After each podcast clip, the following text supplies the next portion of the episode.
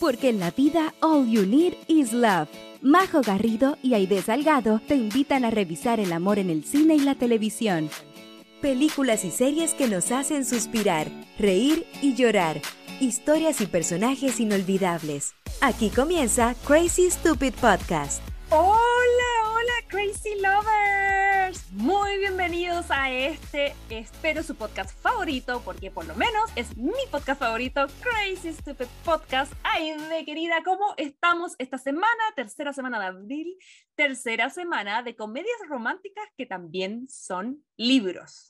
Bienvenidos Crazy Lovers. Esta, como dice la Majo, es la tercera semana que vamos a comentar un libro que ha sido llevada a la pantalla grande, a la pantalla chica, a la pantalla de su celular, a la pantalla de su tablet, donde usted vea la película o serie.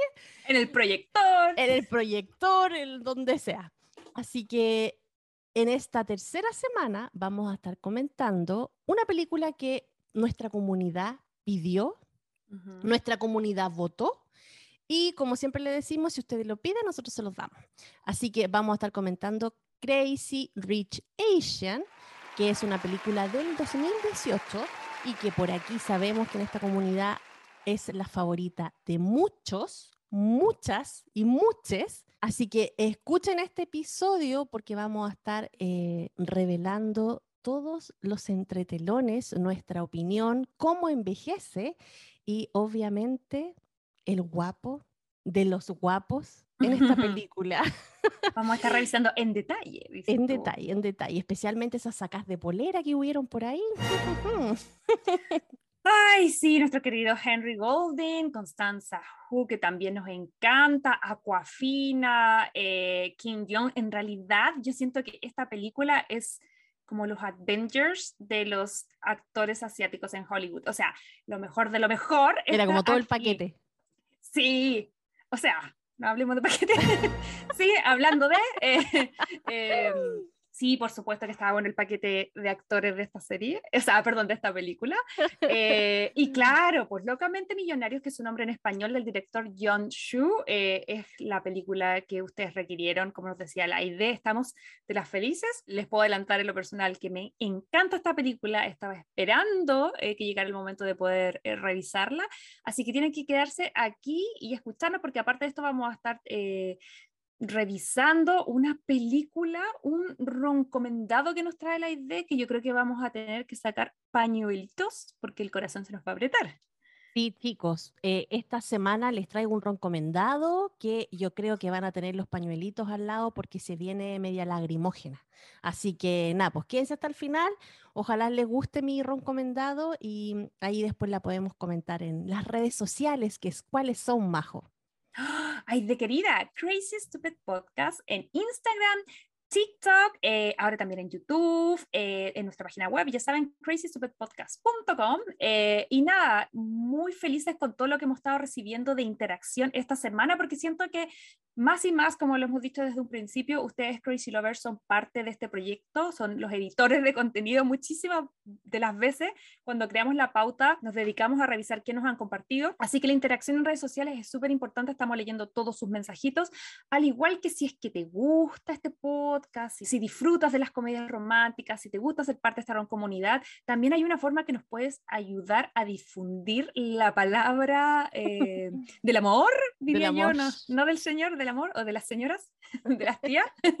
Em, y es a través de eh, las plataformas donde nos escuchan, como Spotify, Apple Podcasts, Google Podcasts. Em, en Amazon Music también estamos, lo acabo de descubrir, también nos pueden escuchar por ahí. Sí, así es. Eh, y si es que están en Spotify, eh, les pedimos que siempre nos pueden seguir y, y, si ustedes quieren, nos pueden dar la cantidad de estrellitas que a ustedes les llene el corazón, de una a cinco, pero ojalá ustedes ya saben el número, cinco. Eso nos ayuda mucho a difundir el podcast. Así que, nada, pues Crazy Love, las, las eh, instancias para comunicarnos están ahí. Y, y, yo sé que ustedes ya esta semana se estuvieron eh, comunicando con nosotros a través del Instagram, porque hubo mucha reacción eh, de parte de la RON comunidad con el tremendo capítulo. Que, sorry que venga cerca la recomendación, pero yo lo pasé muy bien. El tremendo capítulo que nos mandamos la semana pasada con y Prejuicio. ¿Sí, no? Sí, hubo varias Crazy Lovers que nos comentaron. Por ejemplo, Carolina Rías P comentó, ¿qué película más buena? Había leído el libro un par de veces y hasta más o menos unos un mes atrás vi la peli por primera vez. ¡Wow! Y me encantó. Obvio, si es una oh. película de esas que son exquisitas para ver en esos momentos de que uno quiere estar ahí tranquilito, ver un poquito de amor. Qué rico momento ver Orgullo y Prejuicio por primera vez y descubrir que hay, encontraste una película que puedes ver 200.000 veces. Sí. Como que, qué bacán. Igual que, mira, Patti Alarcón Vilches dice, la primera vez que vi esta película aparecía esa escena, después nunca más la vi, no sé por qué la eliminaron. Ah, ya está hablando de la escena que compartimos en redes sociales sobre la polémica escena eliminada, eh, que como ya saben es la de el besito de expresión de amor entre Mr. Darcy y eh, Lizzie, que no fue incluida o fue incluida, pero no en todos los países eh, donde se, pegan un besito. Eh, y, y Napo, la gente nos reclamó que no habíamos hablado de, esas, de esa escena eliminada, eh, así que la estuvimos poniendo ahí en Instagram. Oye, sí, en la versión que la viste tú, creo que esa escena no estaba, y en la versión que la vi yo sí estaba. Po. De hecho, lo, lo, comentamos después que terminamos de grabar, y fue como, mm. oh, qué, qué, qué porque yo juraba que esa escena era normal. Sí, y yo ahora cuando la vi la semana pasada para el podcast, eh, no estaba. Por lo menos acá Netflix Chile no la tenía. No, no, no, la tienen. Sí. Oye, también Carla Álvarez 344 dice, con mi hermana la habíamos visto tantas veces que luego la poníamos de fondo para dormir cuando salió esa nota de Netflix, siempre sospeché que podía ser yo la de, la, la de las reproducciones. Como cuando los bebés uno les pone música así para que se queden dormidos. Oye, en todo caso, ¿Mm? ¿sabéis que yo también hacía lo mismo cuando vivía sola y estaba solita eh, y tenía que dormir? Yo no podía apagar todas las luces porque no sé, me daba miedo de, la, de las temerosas. Y dejaba siempre una película andando y le ponía a la tele así como que se apagara en 60 minutos. Y, ¿Mm? yo me, y era la única forma de poder eh, quedarme dormida. Hoy sí, cuando chica yo era así, pero ahora soy de las viejas Q que no puede tener ningún estímulo. O sea, yo duermo ah. con estos como antifaces negros en los ojos, a lo panda, no puede pasar pero ni una mosca, volando, a tres kilómetros porque si no yo despierto. bueno, ahí se nota la edad, pues, mija. no, la tele ninguna posibilidad. Pero bueno, oye, y, y también Bárbara SMG dice, tengo otra recomendación. Ah, mira, porque además de, revisar la película del 2005, también recomendamos la serie de la BBC, que mucha gente la encontró en Pluto TV, acá en Chile, así que bacán. Recuerden que en HBO Max están en Estados Unidos. Y se animaron a darnos otras recomendaciones, así que las vamos a estar leyendo. Bárbara SMG dice, tengo otra recomendación de Lizzie Bennett Diaries en YouTube. Es como una versión moderna, pero muy buena y amo a ese Darcy igual. Esto yo lo busqué cuando ella nos mandó el mensaje y es muy loco porque es como un canal de YouTube de una chica, em, que es un canal igual que tiene como 10 años y hay 100 capítulos. Y es básicamente una chica, no sé si es de nuestra edad, pero obviamente contemporánea, y ella eh, se personifica a Lizzie. ¿Cachai? Como que ella y su novio son como Liz, Lizzie y Darcy y hablan las cosas que podemos ver en el libro, pero como si fueran ahora. ¿Cachai? Entonces oh. está bien entretenido y la gente en ese canal de YouTube les escribe y ella va reaccionando y hizo como 100 capítulos, ¿cachai? Sobre eso ya me parece que terminó porque yo lo, lo googleé y lo, último que salía era como capítulo 100, onda, el último, pero hay 100 para que puedan revisar. y es chistosa, no sé si es gringa, europea, no sé, pero algún país así, y está con su novio, eh, y los dos se van contestando en la dinámica de este mundo, de este universo de Jane Austen, pero están vestidos y las actividades son todas como de ahora. Entonces está bien entretenido. Ahora, eso fue lo que yo pude captar de un video que vi. no sé si esa es como la génesis de todo el, de todo el, canal de YouTube, pero si hay más fanáticas de, mm, de esa onda que quedaron ahí ya, que se han visto mil veces Orgullo y Prejuicio, también puede ser una alternativa. Oye, sí, también Javier Bustos dice, chiquillas, a propósito de Orgullo y Prejuicio, está la serie Lost in Austin de la BBC de una chica fanática del libro y que en el año 2000 y tanto entra a la historia a través de un portal que se abre, ah, creo que esta la vi, en su baño e intercambia el rol con Elizabeth Bennet y cambia la historia. Es súper Mm. entretenida y cómo va cambiando todo. Aquí yo soy de las fanáticas del libro, de la serie y de las mil miniseries que existen de la BBC. Y la otra es Death at Pemberley, que es post matrimonio con Darcy. Oh, esa no la, esa no estaba en mi radar. Esa ¿También tampoco, pero creo, creo que esta de que está hablando la, la, la Crazy Lover, creo que la vi en algún momento. Me acuerdo esa, Mm, esa pasa por el espejo, como la tengo en mi memoria. Wow. No, a mí la otra que habíamos estado comentando la semana, que a mí se me había olvidado completamente que la había visto, es la que sale la actriz, la um, Kerry Russell, es la Felicity, ¿no es cierto? La, la, sí, sí, sí, ella. ¿Cómo se llama esa película? Que yo la vi, pero llegué a la mitad. Espérate, Austin. ay, no me Austenland. acuerdo.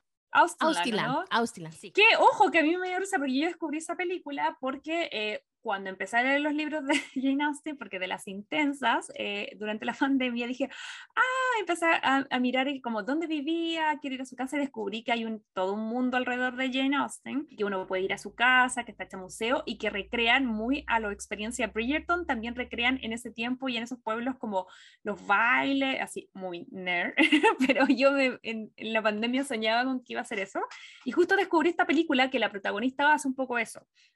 Ella es una fanática de, de Jane Austen y, y compra este paquete como de fans y se va a Inglaterra y todo, pero yo no sé si recomendaría esa porque mientras lo conversamos, Aide, yo decía, la vi, la vi hasta la mitad, no me acuerdo por qué la dejé de ver y creo que la única conclusión que se me viene a la mente es que no era muy buena. bueno, no la terminé de ver. Pucha, no Pero- trabaja Felicity. Así que la veo. Sí, pues no, sí, o sea, si alguien anda buscando por ahí, material hay mucho. Y el que, el que sí no recomiendo, hay, uy, qué, qué decepción, eso fue bueno haberlo visto porque siento que tengo que eh, esparcir la palabra. O sea, por lo menos desde mi perspectiva. Hay una película que es sobre eh, un book club de Jane Austen y las actrices son bacanes, la Emily Blunt, eh, ay, no cómo se llama, la, me parece que la Jane Fonda, no estoy segura, pero son como cuatro o cinco actrices muy bacanas que yo vi el cast, vi que era como un book club de Jane Austen, fue como, ¡Ah! tengo que ver esta película. Y es muy mala. ¿En no sé, serio? me decepciona N. Hasta el momento lo que he visto de las películas o series de las fanáticas de Jane Austen, no he enganchado mucho. Creo que me gusta ella su trabajo. Así que, bueno, en fin, hay un montón para que puedan ahí sumergirse Crazy Lovers, pero agradecemos toda su interacción, sus recomendaciones, así que, eh, nada, pues nos encantan que nos manden detallitos, que nos manden dónde están las películas, porque como nosotros no estamos, eh, estamos en Estados Unidos, eh, a veces no nos damos cuenta si algo en otro país eh, no está disponible, así que está bueno que tengamos secuaces, querida Crazy Lovers, en todos los países, en todas las regiones, en todas las zonas horarias, para que nos vayan soplando dónde ver y leer eh, lo que estamos comentando. Oye, Majo, pero tú todavía no llegáis a tu casa. ¡Suelta! No, y le dije a John, me quedo más tiempo, manda plata, chao.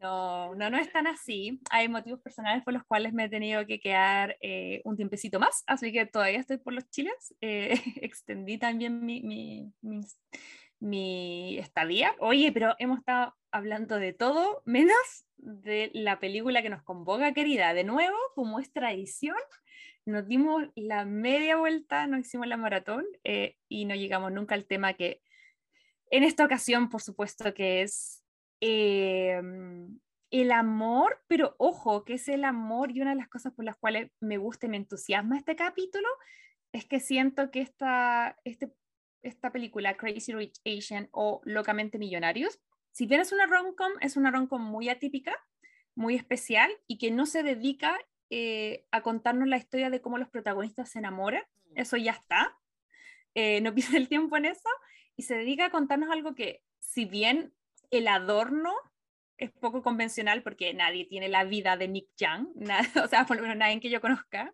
No. eh, a lo más la de Rachel, eh, que igual bacán, porque profesora, eh, eh, en Inteligente. NYU, increíble, todo bien, ¿cachai? Eso sería ya increíble. Pero mi tema es, um, si bien el adorno, la talla del lujo y, y, y los millones y todo es algo que nos parece ajeno, siento yo que toca un tema súper importante que tiene que ver con los eh, problemas reales que una pareja empieza a mm, de repente a experimentar por cosas de la vida. Oye, y no solamente el amor, eh, la familia puede ser causante de la separación a lo mejor o mm, de, de una pareja enamorada, sino que también los paparazzi, como le pasó a Jennifer López con Ben Affleck. Y Pues que digo. ahora están de vuelta y que ahí obviamente vemos que después de 1800 años mm, eh, triunfó el amor, pero para que ahí tengamos una conexión con que si el amor a veces eh, es, es suficientemente fuer- fuerte, eh, lo puede con. Así es, sí. Esa es como la gran pregunta, siento yo, como que nos deja esta película, porque no hay duda que los protagonistas se aman, pero ¿es eso suficiente para estar juntos? Es lo que vamos a averiguar en la siguiente sección, que espero sea una de sus favoritas, porque tenemos dos secciones. Así que esto es El resumen de mi mejor amiga. Crazy Rich Asian o eh, Locamente Millonarios, eh, según mi perspectiva, es como una especie de historia de Cenicienta moderna eh, del este, le puse yo, porque en realidad es una hermosa, hermosa historia de amor protagonizada por Rachel Chu, que está interpretada por nuestra querida Constance Wu, que es la misma chica en Hustler, junto a la Jennifer Lopez, que, que le hace esa película después de, de Crazy Rich Asian quien es una profesora de economía en NYU y obviamente es ahí donde conoce a eh, uno, yo creo, de los personajes más bacanes de comedia romántica, porque hay que decir que Nick Young es perfecto, no sé si es real, pero es perfecto, interpretada por Henry Golding, que es un apuesto profesor de historia, eh, que también trabaja en la misma universidad que nuestra querida Rachel. Es ahí donde se conocen, interactúan, llevan alrededor de más o menos un año, siento yo, de relación muy sólida cuando parte la película.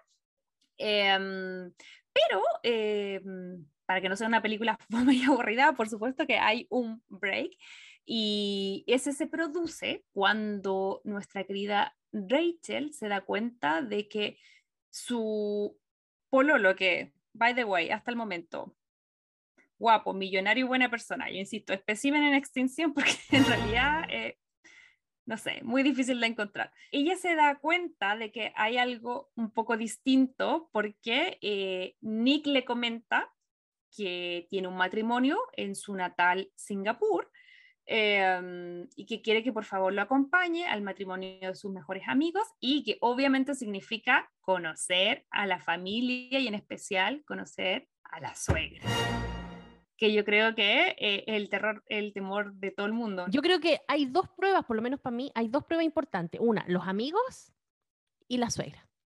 Si te ganáis los amigos y la suegra, ya está del otro lado. Complicada esa situación, pero bueno, eh, ese es el punto eh, que da partida a esta historia, porque ellos eh, finalmente viajan a, a Singapur y en el camino ya la cosa es muy extraña porque se empiezan como a levantar las alertas. No le quise poner red flag porque siento yo que descubrir que tu pololo o tu novio, que insisto, guapo, buena persona, descubrir que es millonario, no sé qué tan red flag sea, va bien más como, No, al contrario, es un plus, así como. es como, me, asu- me Es el- asusta, pero me, me gusta. Es el comodín que todo el mundo quiere tener. Yo creo que por esta película es, como que la gente dice que tiene como vibras de Cinderella o que es como el sueño come true, porque no es como encontrarse un cuico pestoso, encontrarse el cuico guapo, simpático, buena persona, humilde, tan humilde que de hecho eh, ella no puede entender por qué su novio, que le pide hasta la clave de Netflix, eh, ahora podía eh, viajar en primera clase, ¿cachai? A, a- a conocer a su familia. Entonces ahí como que ella es como, ¿qué onda? No entiende, ¿cómo puedes pagar esto? Y ahí de a poquito a poquito, cuando va avanzando el viaje, se da cuenta que cada vez hay más lujo, más lujo, más lujo, y ahí hasta que de frente le pregunta, como, ¿eres tú millonario? Eh, y él responde lo que todos los eh, millonarios dirían, estamos en una situación cómoda, que es como, obvio que es mega millonario. Perdóname, perdóname, pero eso era estar más que cómodo. Tú, tu familia que viene, tu otra familia que viene, como 100 familias más que van a ir en el futuro, todos ellos van a estar muy cómodos, claro que sí. Todos están despreocupados. Despreocupados, claro. Sí, bueno, ahí ya se, se, termina como de prender la ampolleta, yo creo yo, de la Rachel, en este viaje que es bastante largo porque son 19 horas, lo googleé, de Nueva York a Singapur son 19 horas. Entonces, Oye, como... ¿y hay un vuelo directo a Singapur? Porque yo pensaba que no había vuelos directos a Singapur. No lo sé, yo googleé la distancia, después googleé la hora y decía 19 horas. En, el, en la película salía directo. Ya salía yo directo, claro. Debe ser uno, si es que es directo, debe ser uno de los más largos, porque Mm, para y los mí... más costosos también. De seguro, claro, sobre todo al nivel que iban viajando yo, que era first, first class, así Sí. como con un bar, full acostaditos, con pijama. ¡Ah! ¡Qué súper entretenido! Yo una vez en mi vida he, via- he viajado first class, que fue un regalo, porque de las, con suerte, no, no de mi parte, sino que por el lado de John, y... em, y en la raja. fue bueno y malo porque fue como, no sabía que existía el mundo del...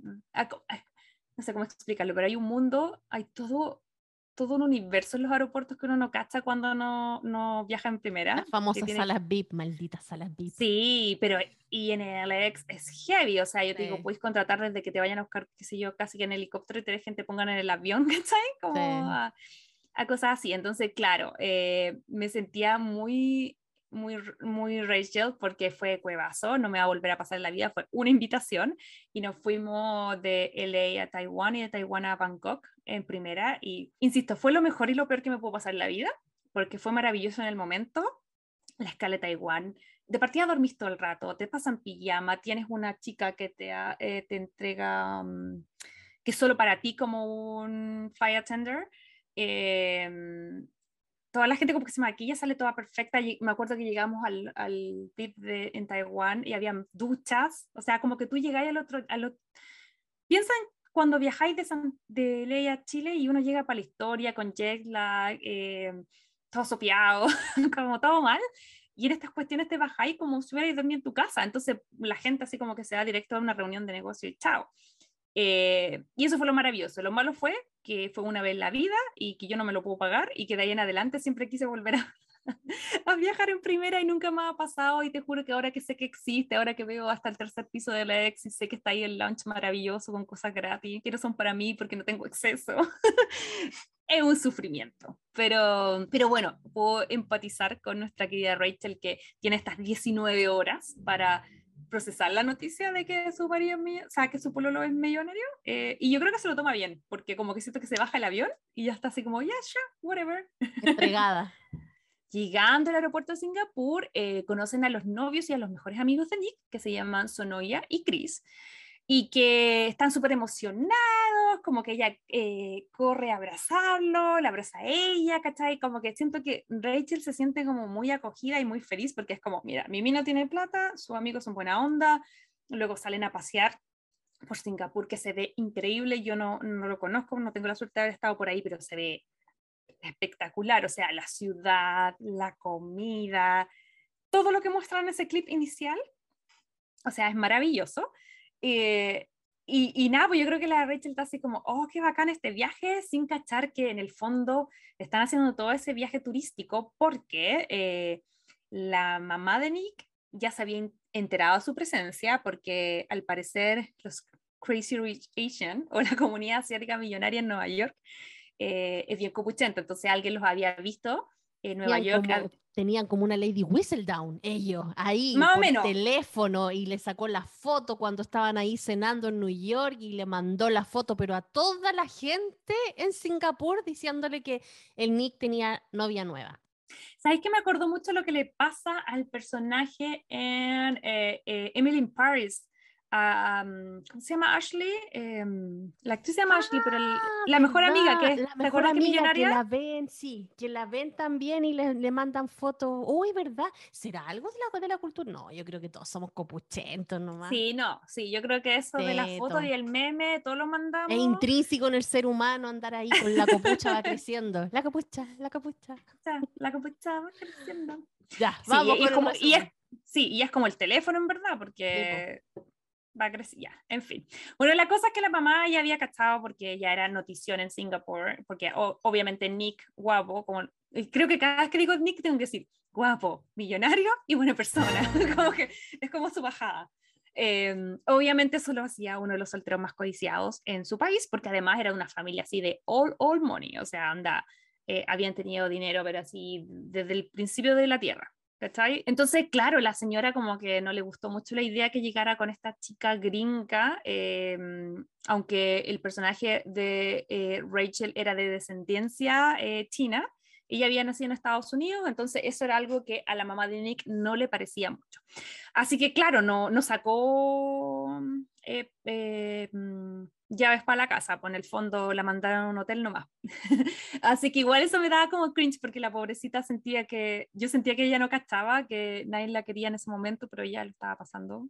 Ella lo pasaba chancho, porque aparte los amigos también se le hicieron fácil, porque no le mostraron todo este lujo y toda esta pomposidad que tenían ellos como familia millonaria, sino que se fueron al mercado y a comer comida de la calle, después andar en, un, en uno de estos autitos básicos, como dicen ellos.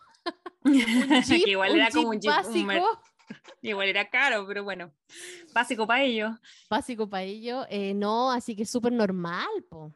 Es que estos tres eran como los humildes. Siento yo mm. que, que, dentro de todo. Aunque no sé qué tan humilde, porque es la boda, después ya nos queda claro que humilde mi polaina. Claro, no, sí, sí, sí. Pero no, o sea, humilde dentro de lo que puede ser si eres eh, un heredero de una mega familia millonaria en Singapur. O sea, ese nivel de humilde, no real humilde para el resto de los mortales. Em, pero bueno, la cosa es que eh, acá la Rachel llega eh, en otra, oye, me esa, esa capacidad que tenemos nosotros de identificarnos con todo. Como que siento que también esto me pasó cuando fue a Tailandia, que me junté con una amiga tailandesa que había conocido eh, acá en Santa Mónica, que es básicamente lo mismo que hace la Rachel, y aquí conoce, o sea, no, no conoce, aquí se reencuentra con Paige Link, que había sido una compañera de universidad en Nueva York de la Rachel, que es mi personaje favorito. Aparte el mejor personaje de la película, el mejor personaje. Quiero una película solamente de la vida amorosa de Paige. Maravillosa. Aquafina, nuestra querida Norma. Em, Norma Lim se llama la Aquafina, ¿no es cierto? Sí, porque. Eh, no sé, yo, yo le digo, y yo le digo Aquafina y es como Aquafina, pero. Em, todo el mundo le dice Aquafina. Sí, eh, todo el mundo dice Aquafina, pero es como de Awkward, como Awkward Fina eh, se llama Nora Lum, por eso su serie que yo amo, que les recomendé hace unos capítulos atrás, que se llama eh, Nora from Queen. Es really good. Pero bueno, esta chica que es esta amiga de Rachel es demasiado graciosa. Ella es, me da risa porque ellos son igual millonarios. Lo que pasa es que eh, Nick ya está como un nivel estratosférico que hace que esta gente se vea como pobre, picante, flight, no sé cómo decirlo, pero en realidad igual eh, son millonarios excéntricos que son la familia... Em, oh, me, cuesta retener el, me cuesta retener el apellido, tengo que estar con la pauta al lado, perdón. La familia Link. Eh, no, yo creo que el apellido es Go, yo creo que ella se llama Pink Link y el apellido debe ser Go. So, sí. la familia Go. Pero ¿no te dio la impresión que ellos eran como los New Rich? Absolutamente, los asiáticos. Los asiáticos, totalmente. O sea, de hecho ya la casa se ve igual al de la, que tenía la geisha que después usaron los Sosa en, en Bruja. Bueno, para los crazy lovers que no cachan de lo que estamos hablando, hubo una novela en Chile que tenía la familia Los Sasa y ellos habían ganado la lotería y obviamente era una familia muy humilde que se gana la lotería y se compra la casa más grande y en ese momento la casa más lujosa y más pomposa era la casa de la geisha chilena. Entonces ahí ah. hacen toda la historia de que ellos viven en esa casa y, y todos sus problemas de nuevo, de nuevo millonarios, ¿no? Claro. A mí me da la sensación que ellos no son nuevos millonarios, pero son excéntricos eh, y, y, claro, son demasiado graciosos, ya partiendo por los actores, que hay que decir que el, bueno, aparte de, ah, eh, de Aquafina, que es una de mis comediantes favoritas, que la descubrí con esta película el 2018, pero que yo creo que me enamoré de ella cuando vi Farewell, que es una película maravillosa. Yo que tengo una gran conexión con mi abuela, la razón por la cual estoy en Chile. Me la lloré toda, la amé, reí, eh, y creo que la actriz tiene esa relación con su abuela eh, real porque hace muchos proyectos que tienen que ver con con las abuelas. Al parecer esa figura, al igual que en la cultura latina, la figura de la abuela es algo súper importante. Eh, por lo que yo he podido ver a través de esta película y otras, siempre se ha destacado que en la cultura asiática la gente mayor es muy respetada, eh, es muy importante su, su opinión. Em, entonces, eh, tanto en esta película como en Norma from Queens, el y en Farewell, el tema de las abuelas es súper potente. Y todas son abuelas distintas. La de Norma von Queens es muy flight, muy chistosa, habla puro garabato. La de Crazy Rich Asian, por supuesto, que es muy cuica. Y la de Farewell em, está, en un, está en una posición muy, muy particular, pero la película es hermosa. Eh, así que, nada, pues por todos esos proyectos yo amo Aquafina. Pues. Entonces, cuando la veo acá, la veo demasiado chistosa porque al final ella tiene como una voz que todo muy característica. muy característica que yo revisando para este podcast eh, vi una entrevista donde ella decía que, bueno, desde chiquitita que pensaban que ella era una señora. Decía, yo tenía ocho años y contestaba el teléfono y pensaban que era, no sé, por la señora del seguro o la señora de no sé qué oficina.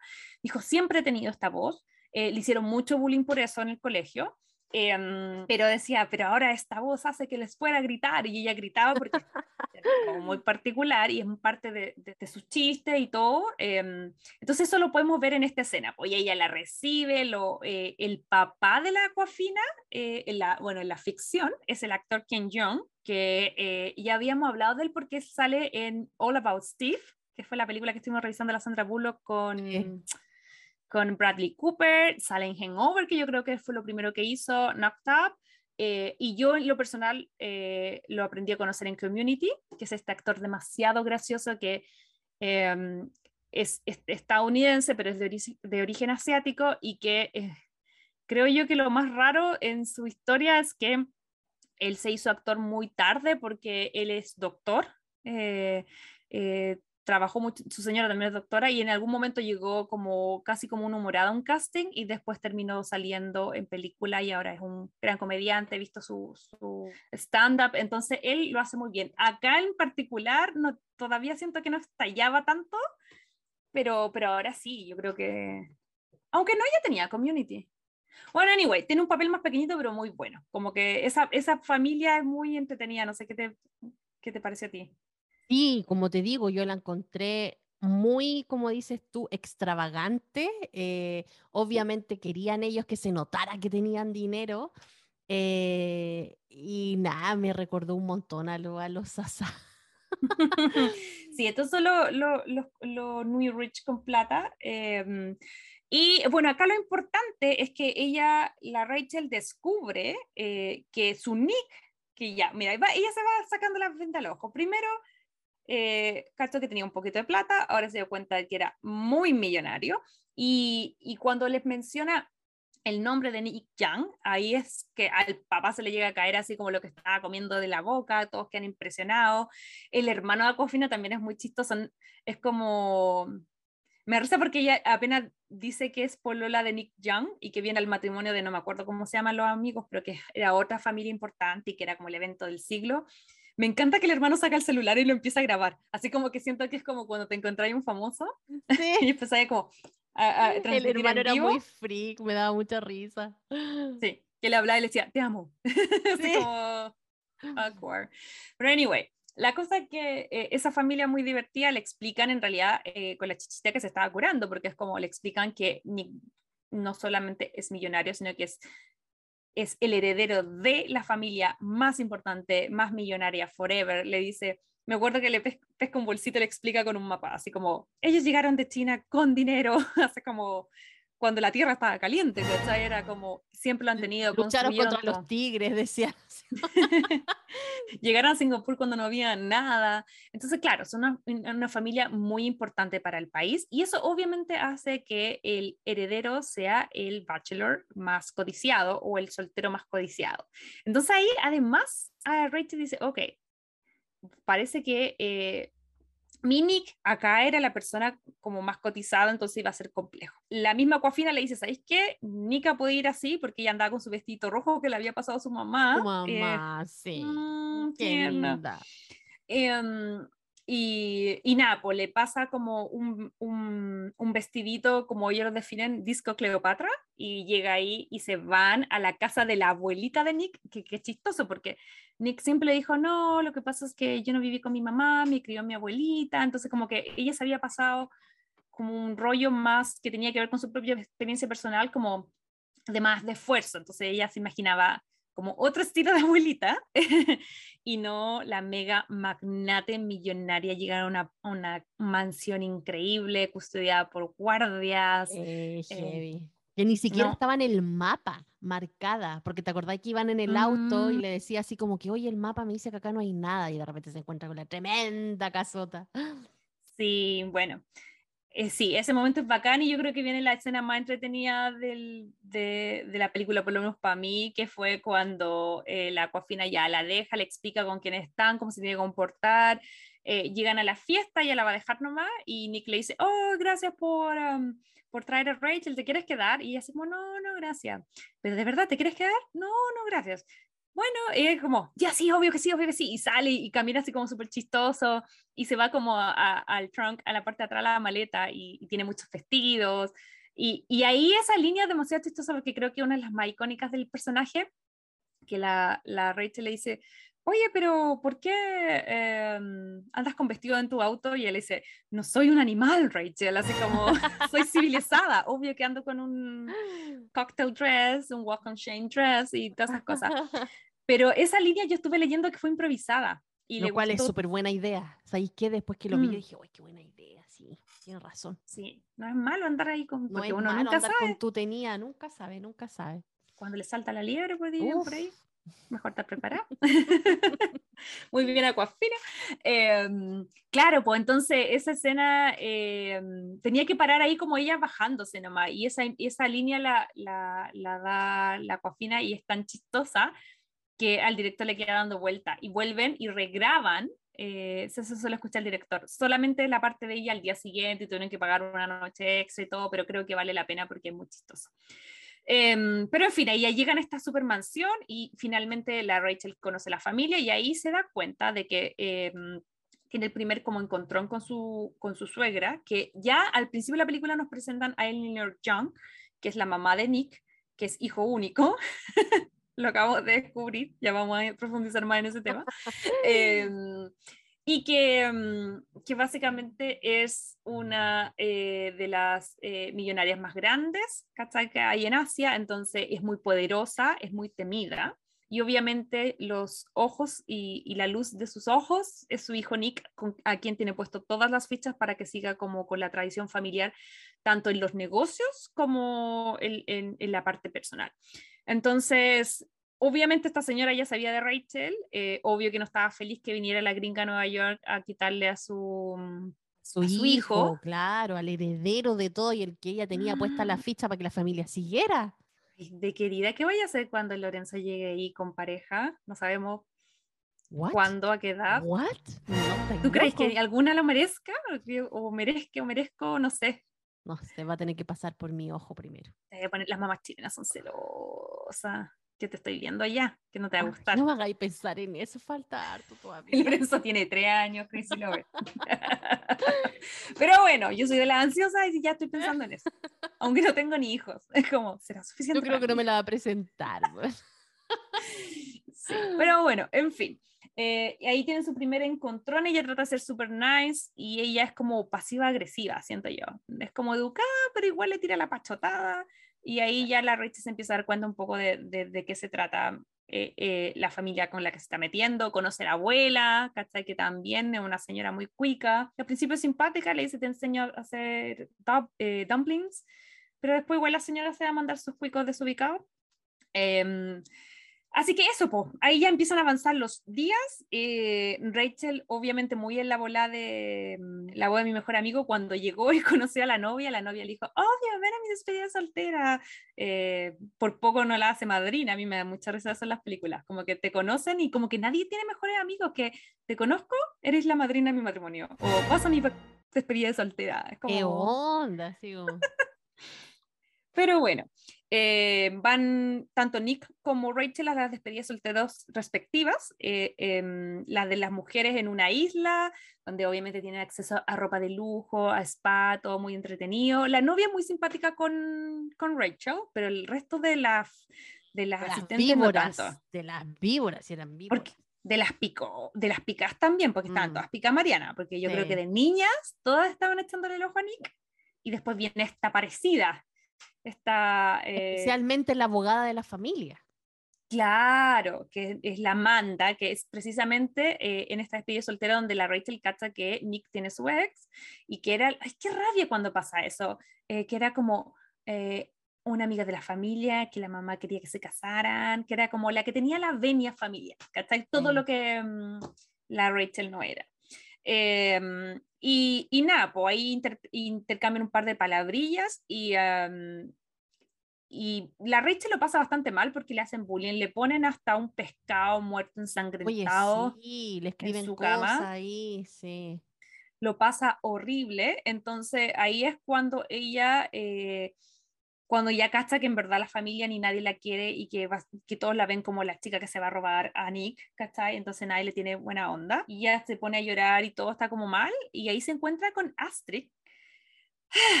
Astrid, el personaje de Astrid nos llamó mucho la atención porque es adorable eh, y también porque cuando nos estábamos como organizando para grabar este podcast eh, fue como, wait a minute, ¿es ella la prima o la hermana?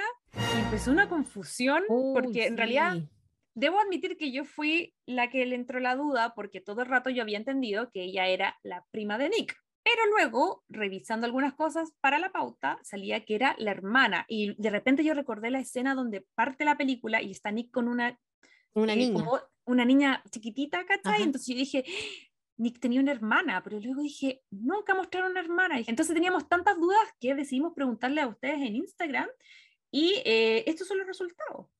Mira ¿Quién ganó?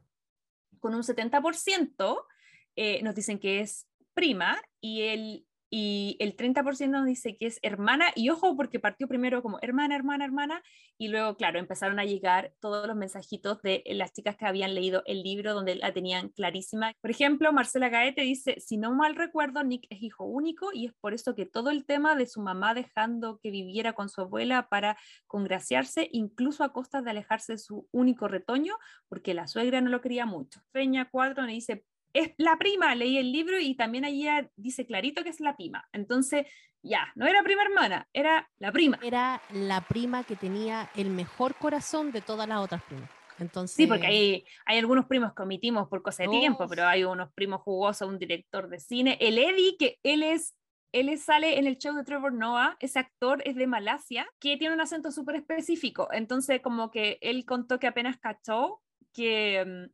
eh, estaba esta película, le dijo a su agente, tienes que llevarme al casting, porque nunca más este acento natural en inglés que tengo, como de, de Malasia viviendo acá, nunca más lo va a requerir ningún otro personaje. Y obviamente hizo Nell del al tiro y es el primo Eddie, que es bien desubicado en realidad. sí, Eh, es un Pero sí. ahí los primos yo creo que los vamos a seguir viendo en los próximos libros.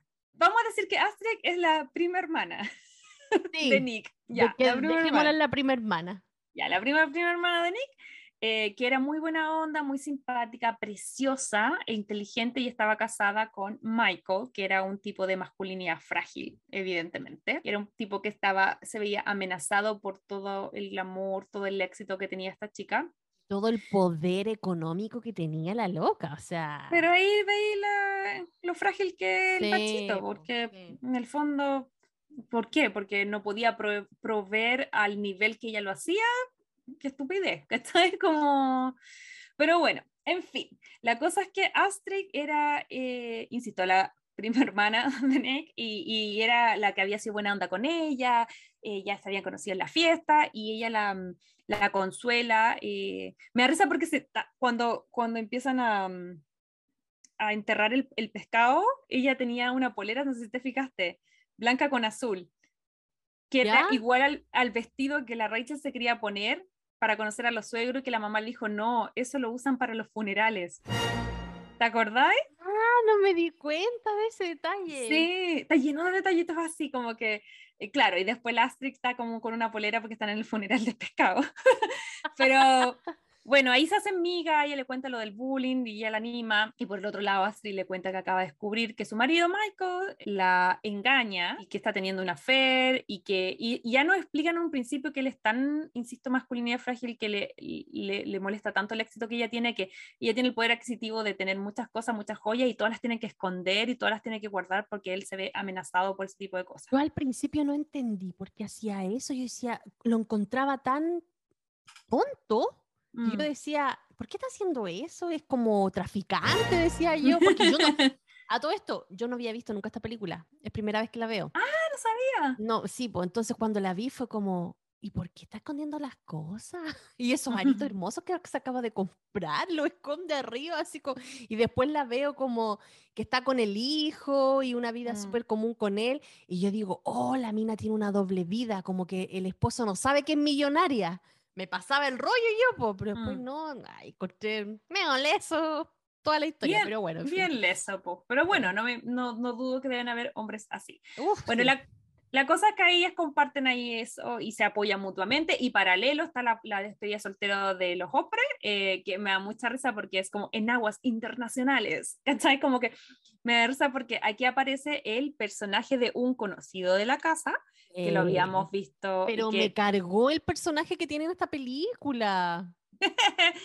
sí, es horrible. Bernard, que está interpretado por Jimmy O. Young, que es nuestro querido eh, um, Josh de Love Heart, eh, que también, es que, ¿sabes que Love Heart es el primer personaje nice que ese actor tiene, porque antes el de Silicon Valley también es del terror, el que está aquí también es del terror, que, mm, que claro, como es una especie de amigo padrino del novio que le hace esta despedida de soltero, así como llena de excesos, llena de minas, drogas y rock and roll en un barco en el medio del, del océano, en agua internacionales, para que todo lo ilegal que puedan hacer no, no sea cargado de forma criminal, porque no están bajo la ley de ningún país. y amo cuando llegan a como que siento que hacen como un guiño apocalipsis now porque van como tan tan tan tan tan tan tan tan tan tan tan tan tan y llegan hacia un barco lleno de vida en bikini bailando y todo.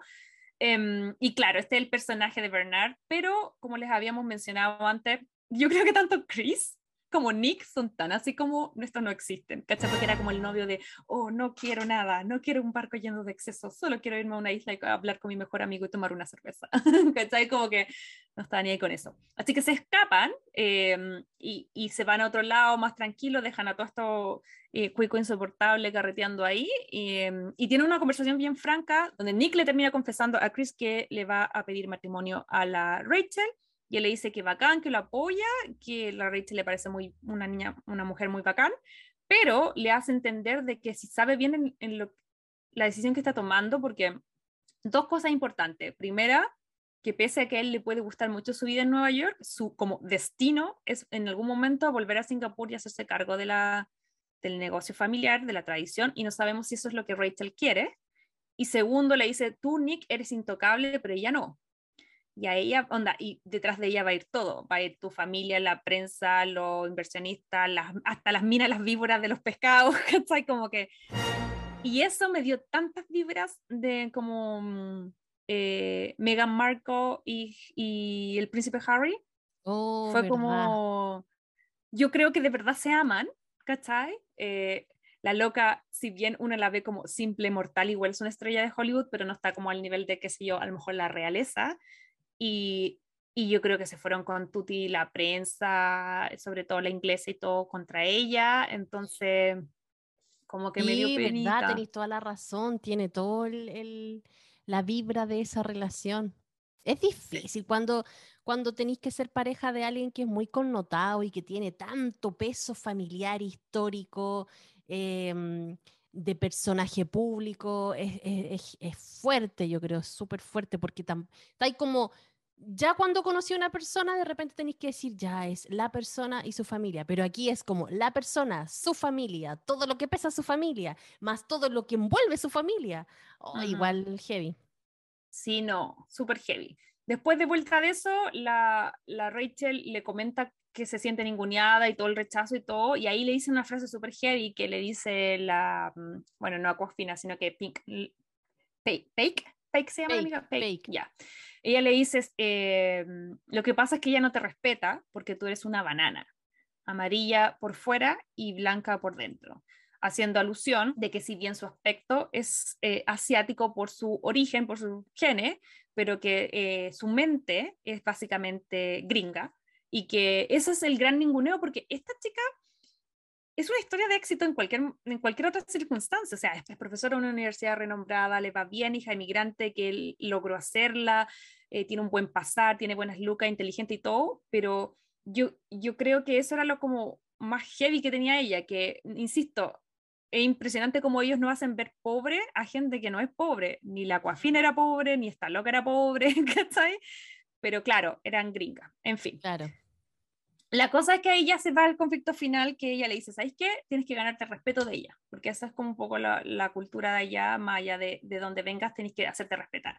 Y ella va y hace una escena preciosa con música de Material Girl, de Madonna, pero en chino, creo que es chino, no lo sé, pero en, otro idioma, hacen un look, le cambian el look y ella llega como... Ahí sí que es Cenicienta, no sé qué te pasó, cuando llega arregladita y se baja de...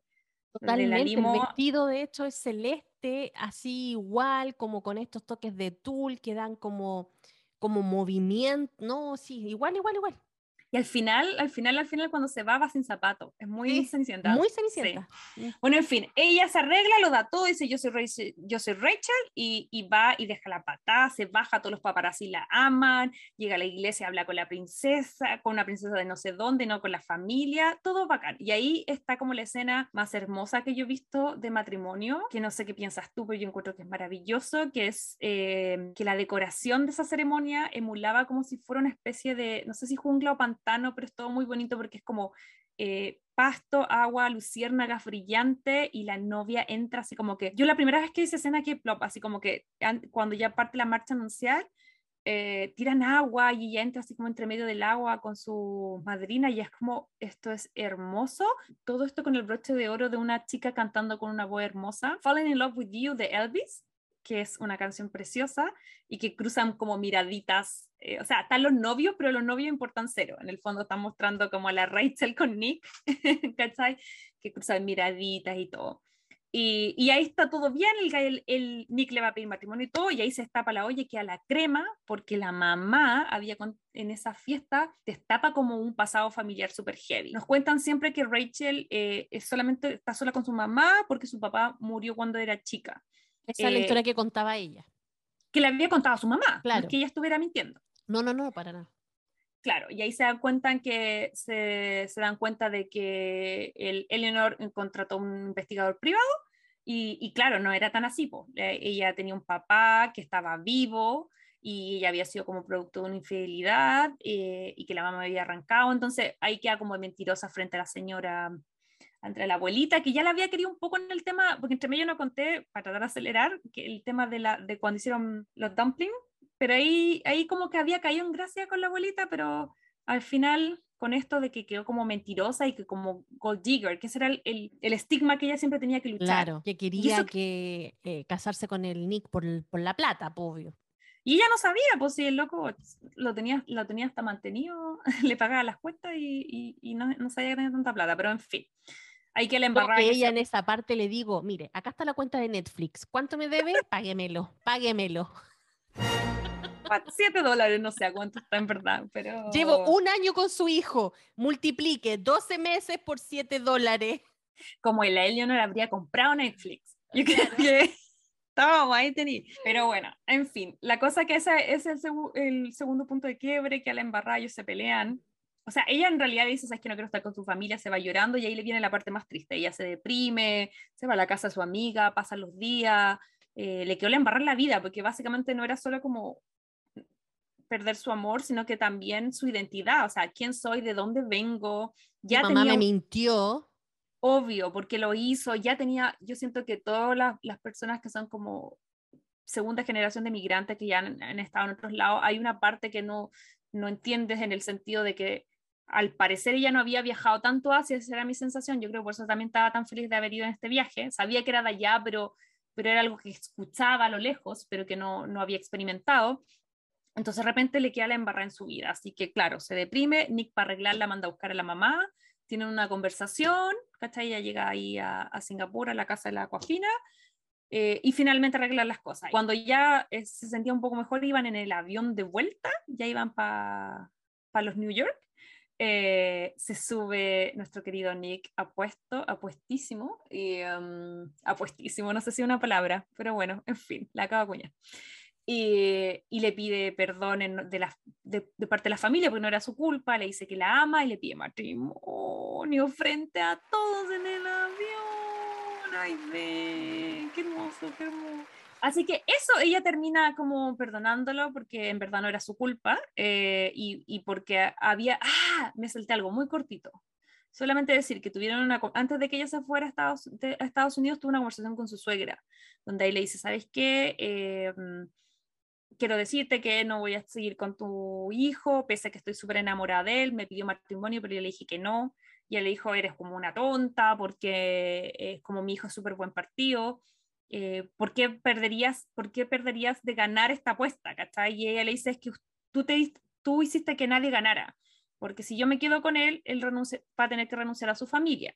Y si eh, él elige a su familia y, me pierde a mí, te va a resentir a ti toda la vida. Ahí es lo más bacán y lo más digno y porque amamos a Rachel, porque la loca es bacán. Al principio de la, de la película nos muestran que está como jugando póker y dice una frase muy importante que dice, mucha gente en vez de jugar para ganar, juegan para no perder. Eh, y en esa, en esa cosa de no perder lo que tiene, en el fondo no gana, pues, porque no, no gana el cariño de su hijo, no gana el tiempo con su hijo, no gana la oportunidad de tener una, eh, una nuera que pueda considerar su hija, tener nietos, como que se fija en lo que ya tiene y puede perder en vez de lo que podría construir. Y, ahí, eso es... y ahí hay una parte donde la, la Rachel le dice a ella, cuando Nick se case, tenga los nietos que quieres que tenga y logres tener la familia que quieres tener en el futuro, acuérdate que todo eso va a ser gracias a mí porque yo le dije que no se casara conmigo. ¡Oh! Y ahí fue como. ¡Toma! ¡Toma! Sí, le dice yo, una, una simple hija de migrante, eh, profesora, don nadie. Eh, es la que te está permitiendo que tú hagas tus cosas. Y, y, y, en el fondo dices, creo que lo más lindo que dice es como me doy cuenta en ese momento que yo no soy don nadie, yo, yo, yo merezco algo. ¿no? A lo mejor no tengo la misma plata que tú, pero yo lo valgo. Entonces, nosotros amamos en este podcast, creo yo, a Rachel, es muy digna, es muy inteligente, es muy clever como personaje. Entonces, eso, esa cosa, esa conversación es importante. Eh, Nick termina eligiéndola a ella, le pide matrimonio, ella dice que sí, se bajan y aquí la escena final es en este hotel maravilloso, que es el hotel como más conocido que tiene Singapur. Hotel Marina Paysan. Claro, que este hotel que tiene como una especie de, como si fuera como un barquito arriba, sí tiene varias torres y tiene una infinity pool increíble. Eh, y ahí es la fiesta de compromiso, donde podemos ver que finalmente Eleanor eh, agachó el moño y si bien no está así de las felices, eh, como que lo acepta, está en la fiesta de, de, compromiso, vimos todos los otros primos, porque habían varios primos que, no, que omitimos por penca, pero igual estaba, había muchos millonarios dando jugo ahí. Eh, vemos que Astrid, la prima hermana, había dejado a su marido, se había vuelto independiente y al final, al final en la escena, eh, creo que los últimos casi casi que postcrédito, la vemos filtrear con un conocido de la casa también, que nuestro querido Harry Shum Jr., que es Charlie, que, era en Love Heart el hermano mayor, el que le hacía bullying, que el que salía en Glee, era el bailarín. ¿Te acuerdas que te dijimos que él nació en Costa Rica, pero es como de papás chinos y todo, y que, creció en Estados Unidos? Bueno, él. Y, ese filtreo con su personaje que es Charlie, me da la sensación que es porque recordemos que Crazy Rich Asian es basado en una trilogía de libros. Entonces el personaje de Astrid, si es que llegan a ser las dos, que ya vamos a hablar más adelante de eso, em, tiene un rol eh, muy a lo Bridgerton van cambiando los protagónicos. Y yo creo que por eso, ah. claro, el segundo ya, o sea, al parecer Nick y, y, la Rachel siguen saliendo porque hay un... Uy, leí algo que no debería haber leído, pero en el fondo en el libro 2 se revela la identidad del papá y hay un tremendo plot twist. Oh, my. Em, claro, siguen presentes, pero también otras historias aparecen más. Y por eso hay tanto primo relleno, esos, ese primo director con esa actriz. Salen más después, más adelante, el, el, primo que le gustaba el fashion también. Entonces, por eso hay tanta como chaya, porque son los protagonistas de, después de los otros libros. Ok, ok. Así que eso, eh, ahí en una fiesta espectacular, vemos que celebran el compromiso y, y, nada, pues ahí nos quedamos como a la espera de Crazy Rich Asian 2 y eso fue el resumen de esta película maravillosa. ¡Bravo! Ay, de querida, ¿qué te pareció? No tenía idea que era la primera vez que la veía ahí. Es la primera vez que yo veo esta película y no porque no haya querido, sino porque no sé, no se había dado la oportunidad, no se había dado el tiempo, no se había, no sé, no se había dado la cosa, ¿no? Y obviamente para este podcast eh, me senté con mi libretita de notas ahí a verlo tranquilamente, la vi dos veces, pero yo creo que estoy súper impopular con esta película. No me digas que no te gustó. No me gustó el personaje del chiquillo Nick. ¿De verdad? Mira, te voy a decir mi por qué y quiero que lo, lo, conversemos porque de verdad necesito conversar esto con alguien. Oh, yo lo amé. Sabéis que encontré que el personaje de Nick era un poco débil como galán romántico. Porque no me aportó mucho en esta relación con Rachel y aparte que sentía que nunca decía nada. Nunca se vio mm. como compañero, nunca le dio apoyo, eh, no lo vemos enfrentando a la familia o dando su mm. opinión eh, o acompañándola o jugándosela por, el, por estar con la chiquilla. Po. O sea, si, al final, si no fuera porque la mamá va a hablar con él y le dice, ya, la acepto, llévale mi anillo para que ella entienda de que yo acepto esta relación, él no va. Y no se la juega. Y él como que en toda la historia es súper plano su personaje. O sea, toma en cuenta, ella era novia de él por un año. La chiquilla no sabía nada de su historia. Él estaba totalmente consciente de que en algún momento iba a tener que volver a hacerse cargo de los negocios de la familia. O sea, era su destino, era lo que él tenía que hacer en la vida y lo tenía claro y no hizo partícipe a la chiquilla de esto. Ok, ya no importa. No quería decirle porque a lo mejor tenía miedo de que se enamorara de tu dinero y no de ti. Ok, lo entiendo. Pero si prepáralo un poquito igual, eso digo, prepáralo, un poquito, igual. Y lo otro, si la vas a llevar a Singapur a conocer a tu familia, no la dejes votar cuando llegue sola a la casa. O sea, si no fuera porque conocía a la famosa Pei y que se fue a la casa de la amiga y la amiga le dijo, oye, ¿sabes que estos realmente son millonarios? No podéis ir con ese vestido, tenéis que ir más arreglada y no podéis llegar sola, tenéis que llegar en un auto porque no hay locomoción para allá, ya, yo te llevo. Y él así como que sale, ay, sí, hola, llegaste. Tu novia de un año, por último, tú la vayas a buscar. Si sabéis que tu familia es terrible, brígida, lo mínimo que se merece es que la vayas a buscar y que llegues con ella a la fiesta. Mm. No que llegues sola. Mira, no, eh, no discrepo con tu argumento, creo que los comparto, pero en defensa. Eh, yo creo que sí, cuando tú me explicas todo eso, yo lo comparto, creo que el personaje de él eh, es, como más plano, aquí la poderosa es Rachel, y yo creo que acá los personajes femeninos son mucho más power que los masculinos, eso lo comparto completamente. Ahora no entiendo por qué el director, yo esto lo desconozco y si algún crazy lover que haya leído el libro nos pueda comentar. Yo no sé si todos esos reclamos aparecían en el libro y quedaron fuera o por qué razón el director se le ocurrió sacarlo. Pero investigando para este podcast, yo llegué a las escenas eliminadas de esta película. Ah, hay escena eliminada. A ver, hay un montón de escenas eliminadas. y son el director la embarró. Son todas de Nick. Hay una escena súper que creo yo la más poderosa es precisamente una conversación, una pelea entre Nick y su mamá, cuando después de que al otro día de la fiesta del matrimonio, él le reclama que cómo se le ocurre hacer eso, que eh, no lo haga elegir porque él lo va a elegir a ella, que no tiene por qué pisotearlo, y incluso le reclama, porque ella le dice, no, yo lo hice todo por ti, es que tú no sabes los sacrificios que he tenido que hacer, he hecho todo por ti, por la tradición, y ahí le cuenta que la abuela no la quería, que lo hizo como para que él fuera criado como, como quería la abuela y poder seguir con la familia, y ahí le dice, pero nunca pensaste en mí. Eso era a lo mejor lo que quería mi abuela, lo que, quería, lo que era mejor para la familia para los negocios, pero nunca pensaste que tu hijo lo único que quería era a ti. ¿cachai? Y la galla se va así, ¡ah! y, ahí, le- dice, sí, ya, y onda, que le dice que él le encanta su vida en Nueva York, ¿cachai? Como que en verdad para él si tiene que priorizar se va a quedar con ella y como que ahí le echa la foca. Y la otra escena también súper heavy que no salen, bueno, salen entiendo más por qué la sacaron, es que Nick eh, con Chris están súper chatos de la fiesta de excesos en el barco y se quieren ir y no es su onda porque dice que le quiere comentar cosas mejores. Entonces, Chris, el novio, se hace pasar por enfermo, mandan a buscar un helicóptero. Nick inventa todo un chamullo para embolinar en la perrilla a Bernard, que era el, este, el, el primo loco. Em, y dicen que no, no alcanzo a escuchar si la escena dice si tiene que tiene coronavirus, pero le dice que tiene algún virus que es súper contagioso y que se tienen que ir. ¿Cachai? Y se van eh, en helicóptero y se van. Entonces, encontré esa y había otra más, y son todas las eliminadas, las escenas eliminadas son de Nick. Y, por ejemplo, cuando yo te escuchaba, y tienes un punto y lo comparto. Creo yo que ahí hubo una decisión de anular un poco a los personajes masculinos, son súper, como, insisto, son súper planitos.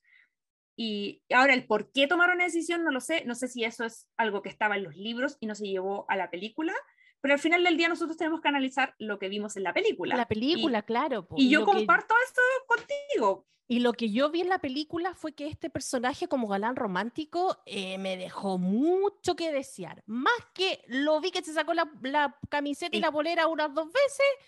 No, que maravilloso, eso, igual. Démosle, un dé- démosle unos puntos ahí. Pero Igual, más que eso, el chiquillo no me dejó. ¿Qué Es que que sabes que?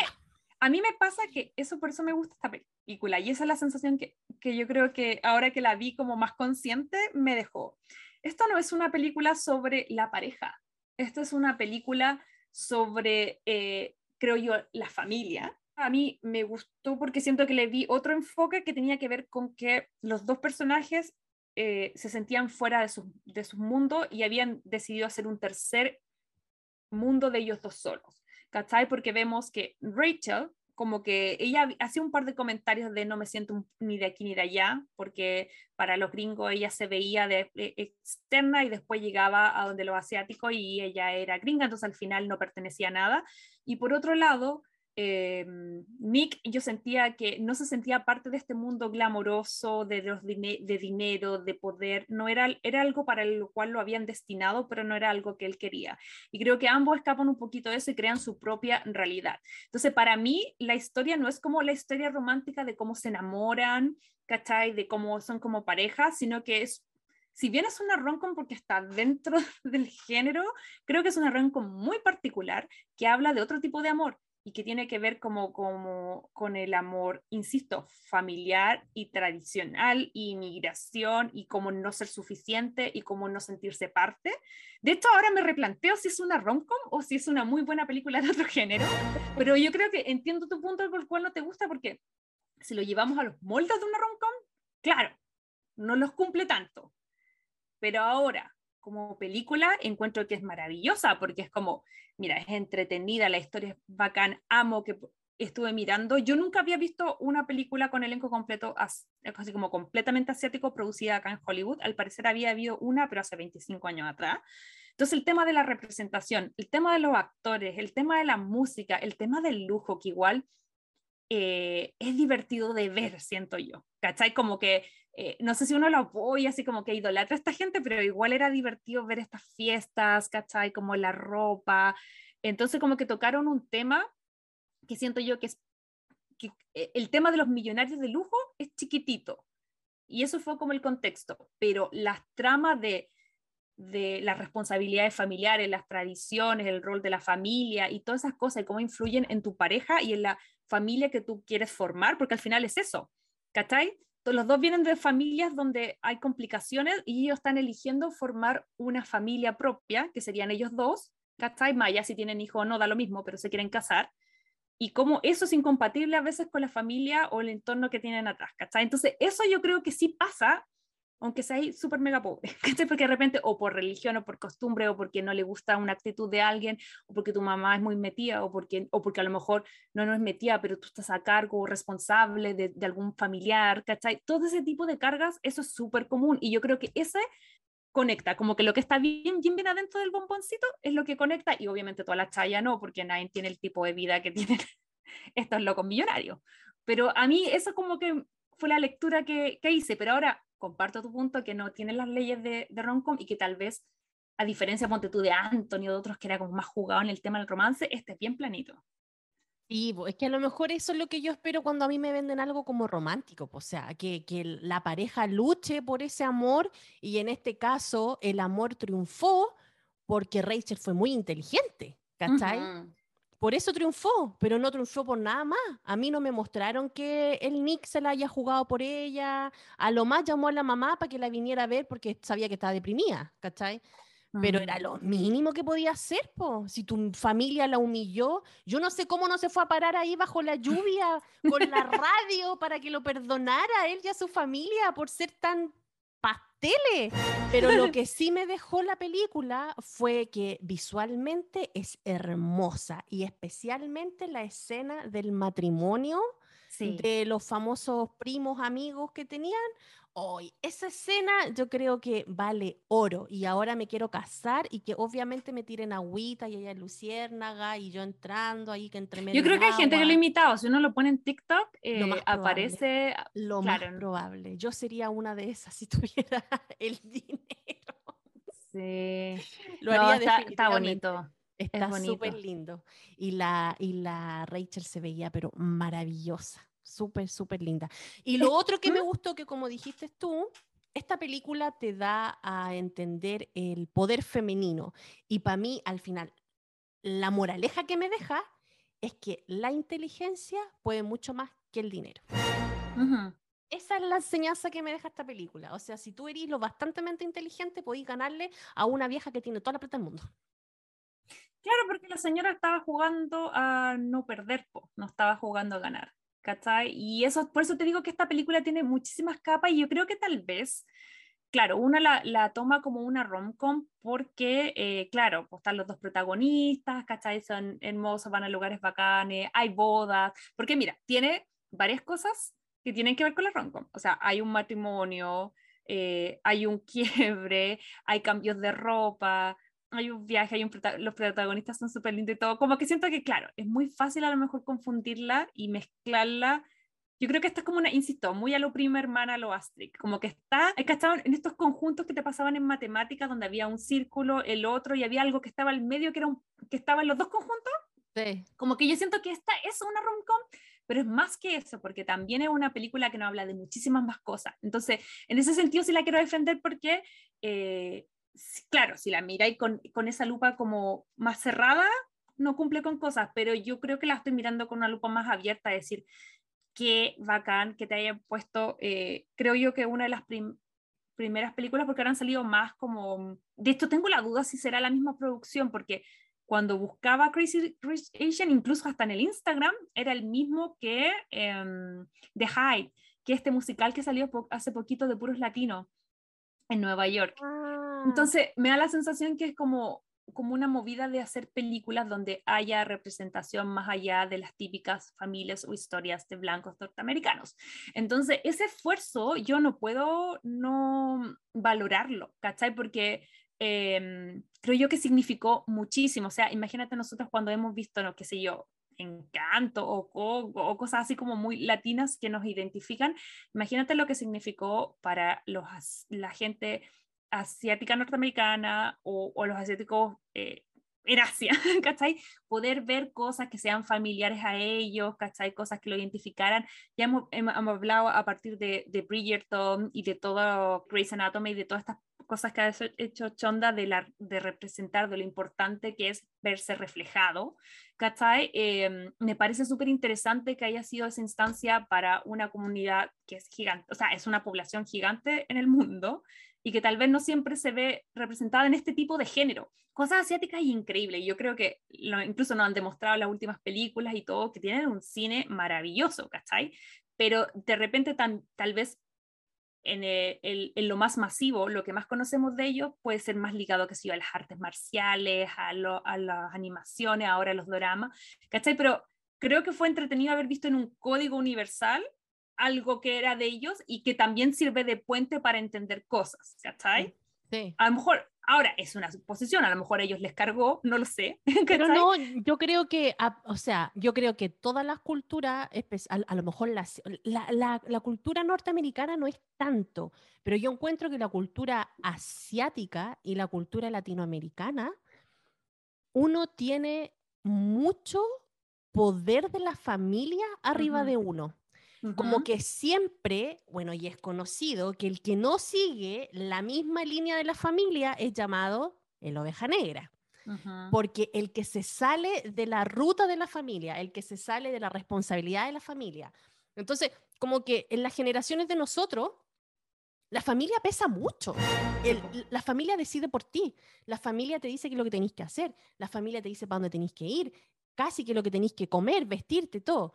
Y ahora, recién, las generaciones más eh, nuevas, por así decirlo, están tratando de romper con eso y no llamar la oveja negra o que está mal la persona que se quiere salir de esa línea familiar. Y lo vemos con las películas que están saliendo para los niños ahora, como por ejemplo Turning Red, Encanto, que son películas que te hablan netamente de que las, los niños, en este caso los hijos, no tienen por qué ser igual a la abuela, a la mamá, al papá, o seguir lo que ellos hacen o hacer lo que ellos dicen.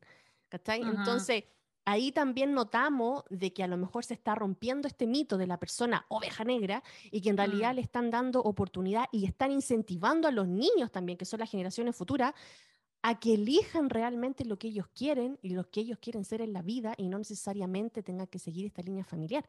Y yo creo mm. que eso un poco a lo mejor lo que puede retratar esta película, que lo montan como la cultura asiática, pero yo creo que tanto la cultura asiática como la latinoamericana, y me siento representada, em, tienen harto fuerte de eso. Y te cuento el caso de mi papá, por ejemplo. Mi papá fue la oveja negra de la familia, porque venía de una familia de uniformados de marinos. Mi abuelo era su oficial mayor, weón, y toda la familia, de los marinos y todo, de los milicos y toda la cuestión.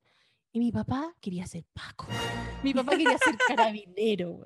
Y nunca pudo cumplir su sueño porque mi abuelo venía de la línea de Ah, por eso no fue, porque tú, tú ahí mencionas en otros capítulos que el que tenía ese sueño frustrado ser carabinero. Bueno, nunca pudo ser porque mi abuelo decía, no, que tenéis que ser marino. Y lo metió y lo metió. Y mi papá se mandó las tremendas cagadas cuando fue marino por lo mismo, porque él no quería hacer esa cuestión. Mm. Y, lo, y, lo, y lo catalogaban como el oveja negra de la familia, el oveja negra de la familia, el oveja negra. Y yo crecí escuchando que mi papá era la oveja negra de la familia. Mi mm. papá solamente fue una persona víctima de esta presión que de repente las familias hacen con las personas. ¿Cachai? Y yo, por eso cuando veo estas películas ahora como Turning Red o Encanto, bueno, yo la gozo, de verdad la gozo, mm. digo, ¡ay, qué buen mensaje le están dando a las generaciones futuras de que no porque tu familia es de abogado tenéis que ser abogado, o porque tu familia es de milico tenéis que ser milico, o porque tu familia, no sé, es contadora tenéis que ser contador. No, ¿cachai? Podía ser la guay que de hecho, yo creo que en lo personal, las primeras dos carreras que descorté eran las de mis papás. como que vi lo que significaba y como, no, no quiero hacer esto. Em, y, los papás también, tampoco echamos de la culpa a los papás, por ejemplo, estos papás que tienen negocios familiares y que obviamente, como en el caso de, de, Nick, y que esperan que a lo mejor los hijos pasen en este cargo porque son los hijos, obviamente van a, piensan de que son más responsables, de que va a quedar en buenas manos, pero a veces, señores, los hijos, ¿cuántos casos hemos tenido que los hijos al final dejan la cagar en el negocio familiar y al final lo llevan a la quiebra? Y a lo mejor el mano derecha, el caballero que tenía el negocio, era el que debería, el que debería haber eh, heredado el negocio, mm. ¿cachai? De hecho, a mí me da mucha risa que no sé si fue en un estudio documento, en algo vi que hablaban también de los súper ricos y hablaba que la brecha era entre generaciones, como que hay una generación que el primero que el que se saca la mugre y se hace muy millonario, generalmente el, el emigrante no sé qué, el que la pasa mejor, el, tercer, el segundo tiene la presión de como mantener el negocio y el legado familiar. Y luego viene la tercera generación, que es el nieto millonario, que ese se las tira, se gasta todo en droga, en mina, en sexo y en alcohol y se echa las lucas. Y las vuelven a perder y después vuelven a subir. Y así como que hay millonarios que por generaciones tienen mucha plata, luego bajan y luego suben y así. Porque la tercera generación que solo recibió los beneficios y nunca se esforzó por nada, le toma otro valor, ¿cachai? Y se lo gasta todo, ¿cachai? Sí, pero, pero volviendo un poco a lo que tú dices, yo comparto esa idea y siento también que me gusta mucho lo que estamos viendo, eh, como tú decías, en Encanto o acá, eh, no he visto todavía Turning Red, no he tenido tiempo, pero quiero verla. Eh, que tiene que ver con estos personajes que a lo mejor por, por mantener la tradición, los valores y todo, lo que siempre decimos, buena intención, mala ejecución. Ellos desde el amor quieren hacer algo, pero evidentemente están equivocados, pero también terminan entendiendo que ese no era el camino y terminan como cediendo un poco y eso es bonito porque permiten a los hijos hacer lo que en verdad los hace felices y por otro lado yo creo de corazón, me imagino tú que compartes eso, que los papás se equivocan y que siempre, o generalmente, no siempre, porque igual deben haber papás y mamás malos en este mundo como todo, como hijos malos, como abuelos malos, como tíos malos, pero en general creo que la intención es como que tú haces lo que mejor podéis para tus hijos, lo que pasa es que de repente lo que ellos tenían en su mente que era lo mejor, no era lo mejor, porque en el caso, ahí nos dicen, perfecto, que Eleanor está haciendo y está repitiendo lo mismo que le pasó a ella, su suegra no la quería, ¿cachai? Y ella estaba tratando de ser así como, creo yo, haciendo, repitiendo un patrón que ella misma había sufrido y que por lo mismo también logra entender cuando Nick se lo enrostra. Ojalá que esa escena que sacaron hubiesen quedado. Si las quieren ir a buscar, están en YouTube. Pongan Crazy eh, Rich Asian escenas eliminadas. No sé por qué lo hicieron, porque habrían sido muy genial de, de tenerla, habrían ayudado mucho a Nick. Sí, deberían haber ayudado a una espectadora como yo de haberle dado un poco más de ficha al personaje Nick. Sí, oye, y esta película eh, recaudó así como muchas lucas, fue una gran cosa. Eh, yo me acuerdo que la vi en el cine, la fue a ver el, el 2018, me encantó. Em, y de ahí que yo estaba, yo y muchos fanáticos creo yo, estábamos esperando la versión número 2. De hecho, yo empecé a buscar así como cuándo, ya debería haber salido Crisis. Sí, pues, había una en, en, en, carpeta, como le dicen. Claro, porque todos decían, bueno, tres libros, van a haber tres películas, ¿cachai? Igual ahí en el final es medio abierto de que podría venir otra. Y resulta que yo pensé que había sido por la pandemia que no había salido, pero no. Aquí el tema pasó con Adele Lim, que es una guionista de Malasia que hace la adaptación al cine, que creo que parece que es mucho mejor que el libro, por lo menos por los mensajitos que nos llegaron a redes sociales. Y aquí lo que pasó fue que a ella, eh, para la versión 2, no sé, te estoy poniendo un número X porque no recuerdo la cifra exactamente pero ponte tú, al, al hombre, eh, al que co-guionista, le, le, ofrecían, qué sé yo, un millón de dólares y a ella 100 mil dólares. ¿Cachai? Era así la diferencia de género. Entonces ella se enojó y, y, dijo que, ¿por qué? Porque era mujer, porque no sé qué, bla, bla. Y al final, incluso el mismo tipo, porque no era culpa de él, él incluso le dijo, ya, mira, dividamos el, eh, las lucas y todo, y él dijo, no, porque tiene que ver con el reconocimiento. Y ahí estuvieron un tiraria floja gigante por años y al final la loca renunció y estuvieron mucho tiempo buscando otra guionista que ya la tienen, entonces recién ahora el proyecto parece que recién ahora este 2022, 2023 va a entrar a preproducción, pero súper fome. ¿Cachai? Que hasta la fecha todavía estemos viendo que hayan diferencias súper heavy, ¿cachai? Porque al final el libro está escrito por un hombre, dirigido por un hombre, y, y, si bien había un hombre y una mujer como guionista, eh, finalmente el hombre se llamaba Todas las Lucas, pese que me imagino yo que la, el, la pega era compartida. ¿Cachai? Entonces, por eso que todavía no hay Crazy Rich Asian 2, pero ojalá que haya pronto. Yo igual me quiero, quiero ver qué pasa con Astrid. Quiero ver, no sé si ella va a tomar el liderazgo o no, pero quiero ver cuál va a ser su nueva vida. Mira, si me dice que la, la 2 va a ser sol, sobre la historia de Astrid, yo la compro en bruto, porque de verdad esa historia tiene para tanto, me encanta. Yo dije, ¿por qué no le dan un poquito más de historia a ella? Porque se veía como tan así pero después ahí saca como su carrita, pero siempre ahí contenida, siempre dama, me encanta. Sí, y bueno, ella es maravillosa, ella es la actriz eh, Gemma Chan, me parece que es. Es súper loco porque me dediqué a mirar eh, eh, el, dónde habían nacido y el origen de todos los actores, y, y, es bien variado. Por ejemplo, Henry Golding y la Gemma Chan, que Henry Golding es Nick, y la, y la, eh, la gema son británicos, eh, pero de, ella es de descendencia china y él es de descendencia de Malasia. Eh, la Aquafina es, es, gringa, pero de descendencia china. La mamá es de Mal, la, la, actriz que hace la Eleanor es de mm, eh, Malasia, pero de descendencia china. Es muy interesante hacer esos cambios eh, y esas especificaciones. ¿Por qué te lo digo? Porque, por ejemplo, a mí mi experiencia viviendo como latina en Estados Unidos es que de repente hay gente que no está familiarizada, eh, porque nunca ha viajado a Sudamérica, etcétera, y es como para ellos todo para abajo es México. Entonces, como que yo no tengo nada contra los mexicanos, de hecho es un país maravilloso, a mí me encanta, muchos saludos si es que tenemos un Crazy Lover allá, pero obviamente como chilena quiero que me identifiquen eh, por, por el lugar donde nací y por la nacionalidad que tengo.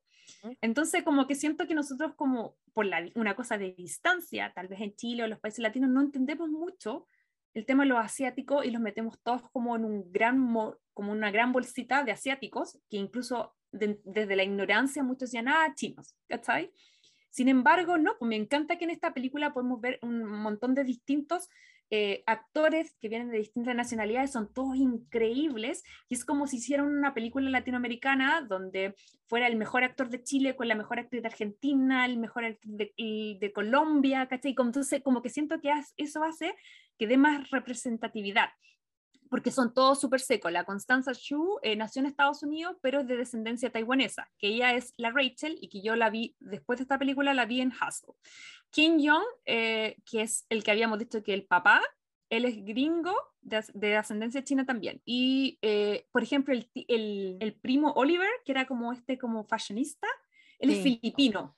Ah, con, esa, con esa cosa también. Esa otra cosita chica que me molestó, que yo creo que también vaya a estar de acuerdo conmigo, es que nuevamente tenemos un film en donde caricaturizan al amigo gay, estilista, que le ayuda a la chiquilla a mm. verse más encachada, más estilosa, más a la moda. Entonces también fue como, estamos en el 2018, o sea, ¿en serio? Te la claro, perdono en la boda de mi mejor amigo, ya, bueno.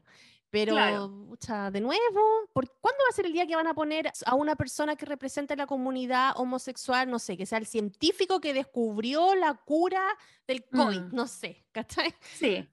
Sí, hace un reparo, lo comparto. Aunque igual siento que Aquafina hace como, por, en, defensa de la película nos le dieron todo el gay, como que hace Aquafina y él como que van, van en camino. Yo creo que en la próxima ya podían descubrir algo que es evidente para todos, que es que los gays no tienen solamente una profesión o un interés, que hay de todo. Hay gente que le encanta eso y hay gente que le gustará otra cosa. Porque por eso te digo que está interesante estos proyectos, allá que tengan estas yayitas, que a lo mejor tú les puedes haber encontrado, está interesante, que nos hacen preguntarnos em, como... Eh, qué tanto sabemos de otras culturas y cómo anexamos mal, porque así como concuerdo contigo que los gringos piensan que todo para abajo es México y que además eh, los europeos como españoles ah, hablan español latino, el tema es que nosotros de repente también mezclamos. Entonces yo siento que así estas películas son bacanes por eso, porque así como nos molesta que nos, que nos, nos den como,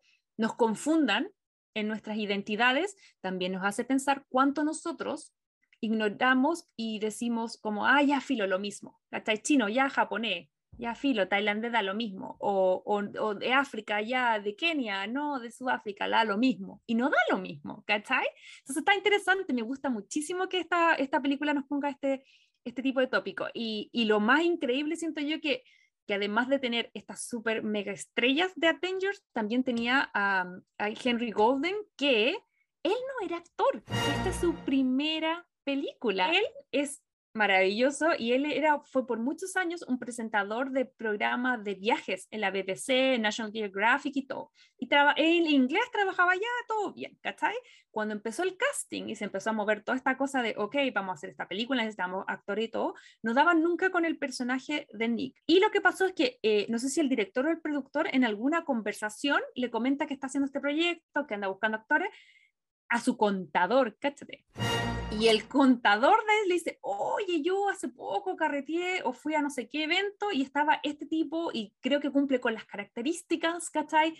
Y como que se, se empezaron como a estoquear y el contador buscó el Facebook de quién lo había llevado al evento, no sé qué. Ah, la cosa es que ahí hicieron el link y lo fueron a buscar directamente, le hicieron la prueba de cámara y les encantó. Entonces también hay que decir que esta era la primera eh, actuación o el primer personaje del actor que para no, tener, para no haber estudiado actuación, para no tener experiencia, o sea, tampoco tan mal no lo hizo desde mi parte, pienso yo. De ahí en adelante, o sea, se abrió a que hizo, mm, qué sé yo, las Christmas que no la he visto, ha hecho, bueno, tiene un montón de películas ahora, pero, pero Crazy Rich Asian fue su primera y fue muy al azar, ni siquiera la estaba buscando. Hay otro tema que, que, a mí por lo menos me llega personalmente porque estoy en esa situación y es que cuando uno es mamá de inmigrantes, es súper importante tratar de pasarle la cultura para que la persona se sienta identificada. En este caso, la mamá de Rachel le enseñó chino y le enseñó a jugar en mayón,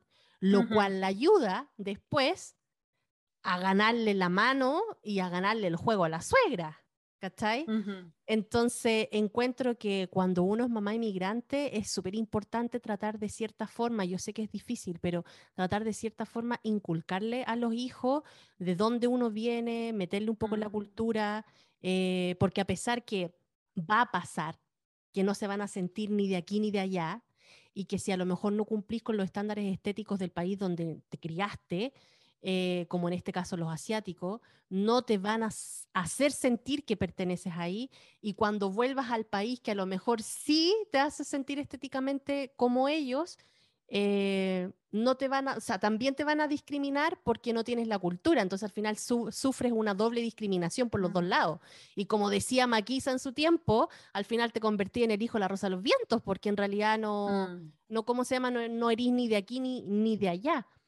Y ese es un tema que toca esta película, que como les digo, me, me, me, toca a mí porque yo lo tengo, el ejemplo, con mi, con mi hijo. O sea, yo sé que en algún momento ellos también van a pasar por eso, que no se van a sentir ni de aquí ni de allá.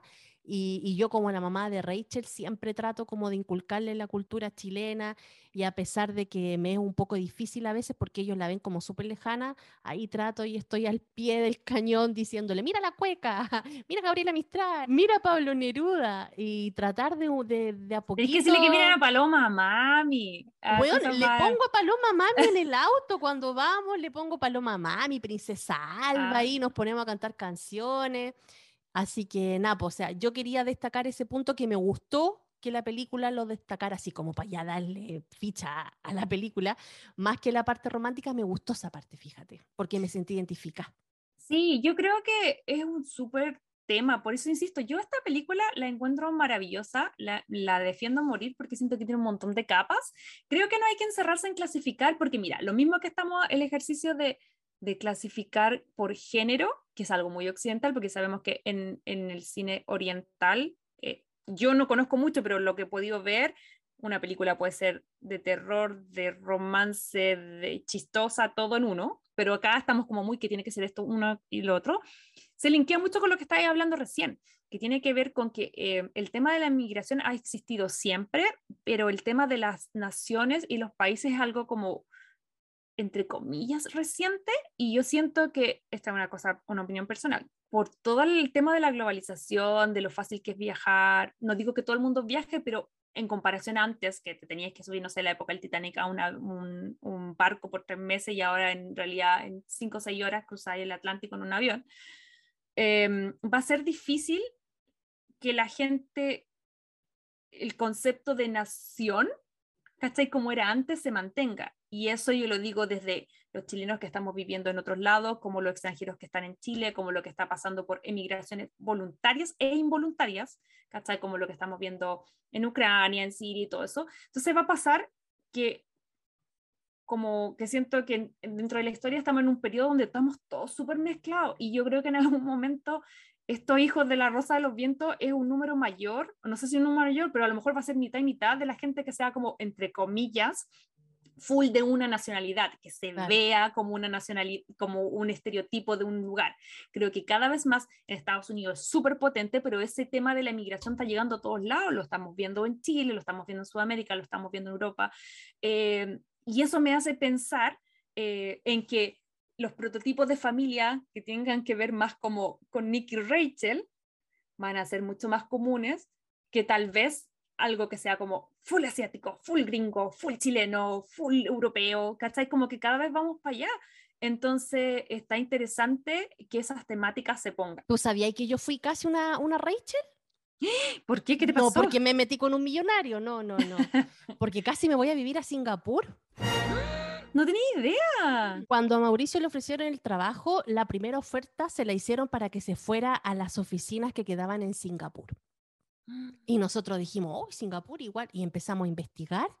Y cuando nos dimos cuenta que en Singapur tú no podías comer chicle. Chicle. no podías botar el chicle en la calle porque te pasaban una multa de no sé cuánto. Mm. Y que un auto así, no sé, el más básico de todos, te salía como el más caro en Chile.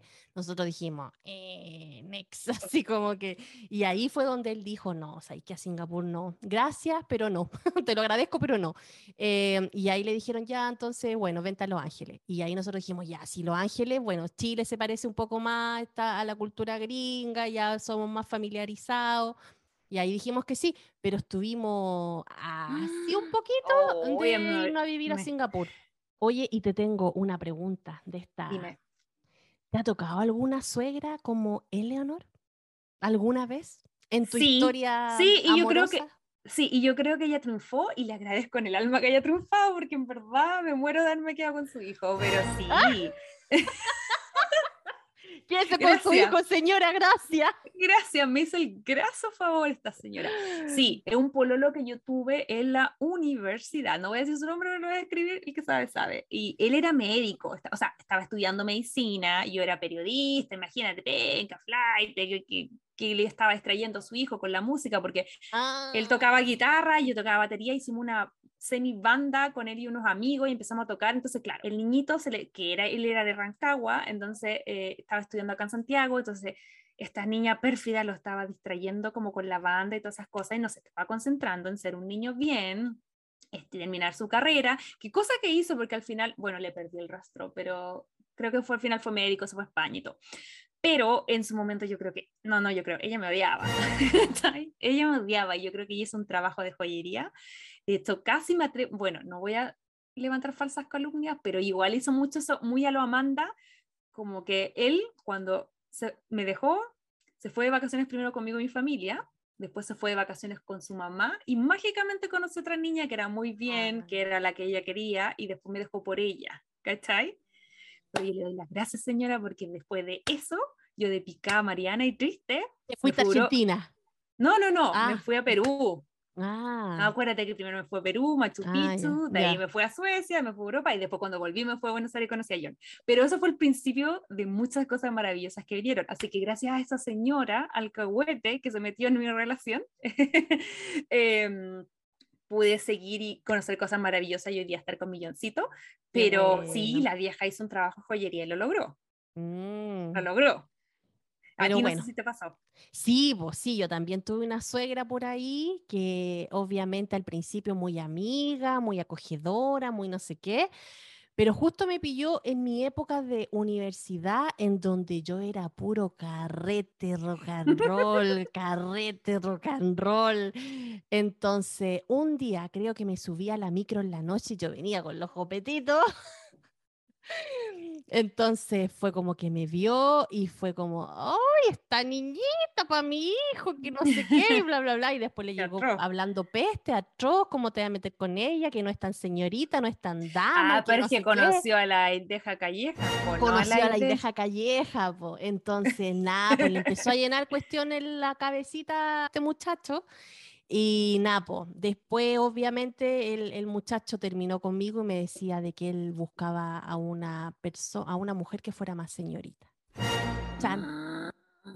Y también le agradezco a la señora porque yo creo que me libró, me libró también de algo. de los hijitos cachos. Además, si Sí. son tan mamones para no tomar sus propias decisiones, eh, mejor, salir, Sí. mejor salir de ahí. Oye, la última pregunta que te tengo. Tú, ¿Qué? como Rachel, estás en el avión, llega Nick con el anillo, ¿le decís que sí al tiro? Pucha, es que ya lo hemos hablado otras veces. Y te acordás que te dije el capítulo pasado que yo no soy rencorosa y, no, y como que elijo batallas.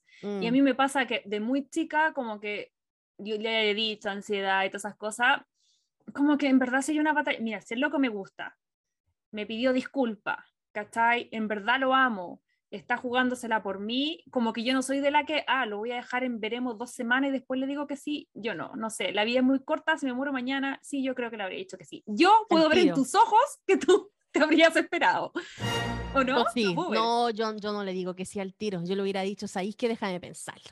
Porque ese, o sea, yo en, el, en, en el, en, en la vida de Rachel, eh, o sea, la sem- no, no- sé cuánto fue, fue una semana que estuvo en Singapur, ¿cuánto tiempo Puede pasó? ser, yo creo, yo creo. O sea, 10 esa días, semana taparon una historia de mi familia que yo no tenía por qué haberme enterado. Me humillaron, me hicieron bullying.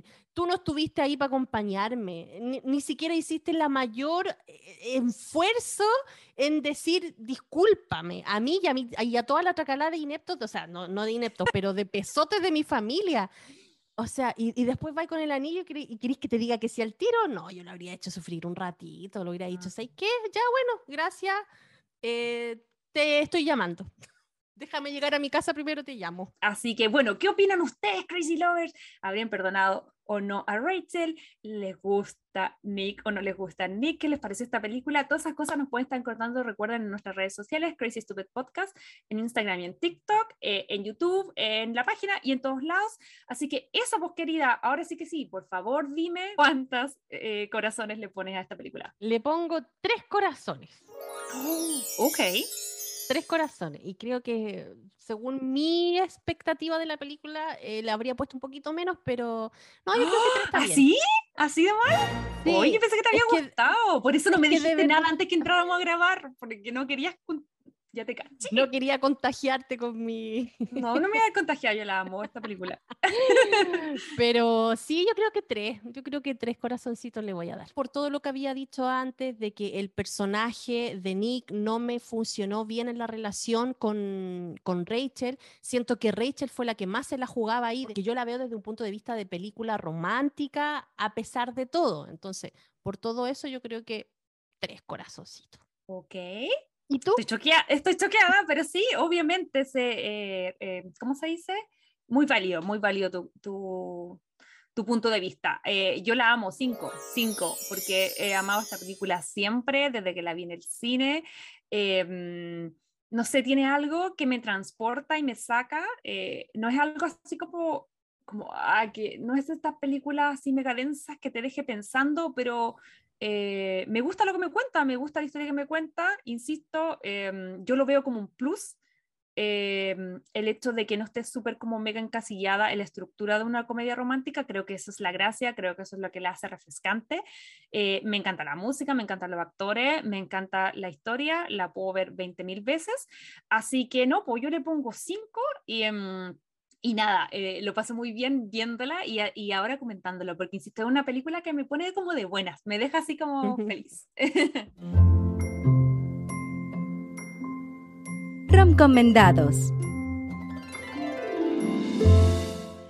Bueno, y en los recomendados de esta semana les traigo una película que me encontré en Netflix un día ahí navegando por la plataforma y que la carátula ya me llamó la atención porque yo dije, mm, estas son de las comedias románticas que me gustan, así que la puse. Se llama In Good Hands en inglés y en español se llama Un lugar seguro. Está en Netflix, es una película de este año y como les decía, es una comedia romántica de origen turco y que cuenta la historia de una madre soltera que es diagnosticada con una enfermedad terminal en donde se esmera ella, porque sabía que se iba a morir, se esmera en ah. encontrar a alguien digno para que se quedara cuidando a su hijo. Y en esta búsqueda conoce a un soltero de ah. muy buen pasar, o sea, un buen partido, pero ahí tiene que ella luchar y tratar de que este soltero se lleve bien con su obstinado hijo de seis años y que este mm. no se la hace tan fácil, parece. Así que es una de esas historias que uno dice, yo cuando la empecé a ver dije, ah, ya la típica historia de no sé qué, pero después dio un giro la película y fue como, wow, quedé así como con la boca abierta y obviamente terminé llorando a moco tendido. Así que como les dije al principio, veanla con pañuelitos cerca se ve buena, pero también me pasa eso, como que siento que viendo el tráiler ya se me apretó el corazón. como Es súper bonita, es súper bonita, me dejó como con, o sea, me dejó con penita, pero igual era como un buen feeling. En este caso, el, el, tema de que va más allá de si reconstruyo mi vida amorosa o no, es, es una cosa que yo solamente de escucharla me, me aflige y eso que no soy mamá, que es como, ¿qué va a pasar con mi hijo cuando yo no esté? Que yo creo que es un temor que todas las mamás, me imagino, comparten desde el momento que nacen sus bebés, mm. entonces, o sus guaguitas, ¿cachai? Entonces, eh, está interesante, me dio un ganas de verla. Sí, sí, no, es súper es súper linda. Así que si no la han visto, y si la han visto, véanla de nuevo, porque de verdad está para verla también un montón de veces y ahí darle una vuelta, eh, véanla, búsquenla en Netflix, eh, Un lugar seguro.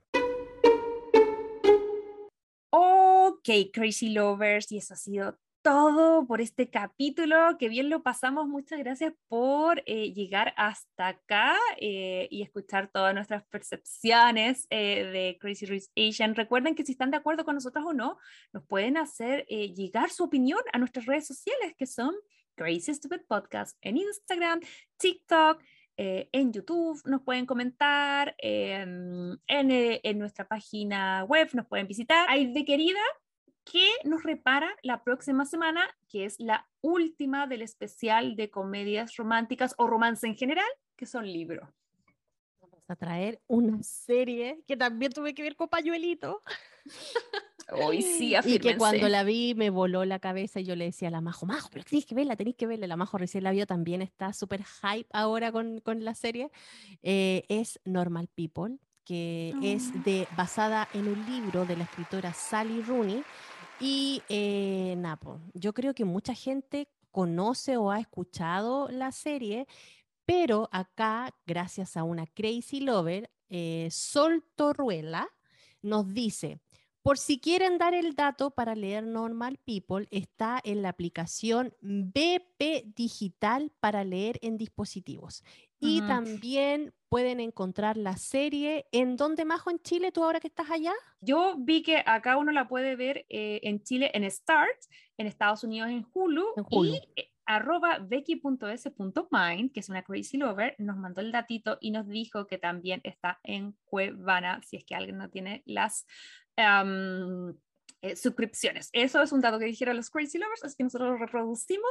Solo lo leemos, solo lo, lo, lo, leemos. no tenemos nada más que ver, eh, pero no, para que sepan que ahí hay opciones gratis y pagadas para poder ver Normal People, que, hay de querida, yo estoy emocionadísima, me vi la serie porque tú la recomendaste, en uno de los, fue uno de los primeros recomendados que hiciste, eh, quedé alucinando. Como tú dices, ahora estoy acá en Chile terminándome el libro, apresuradísima para la próxima semana.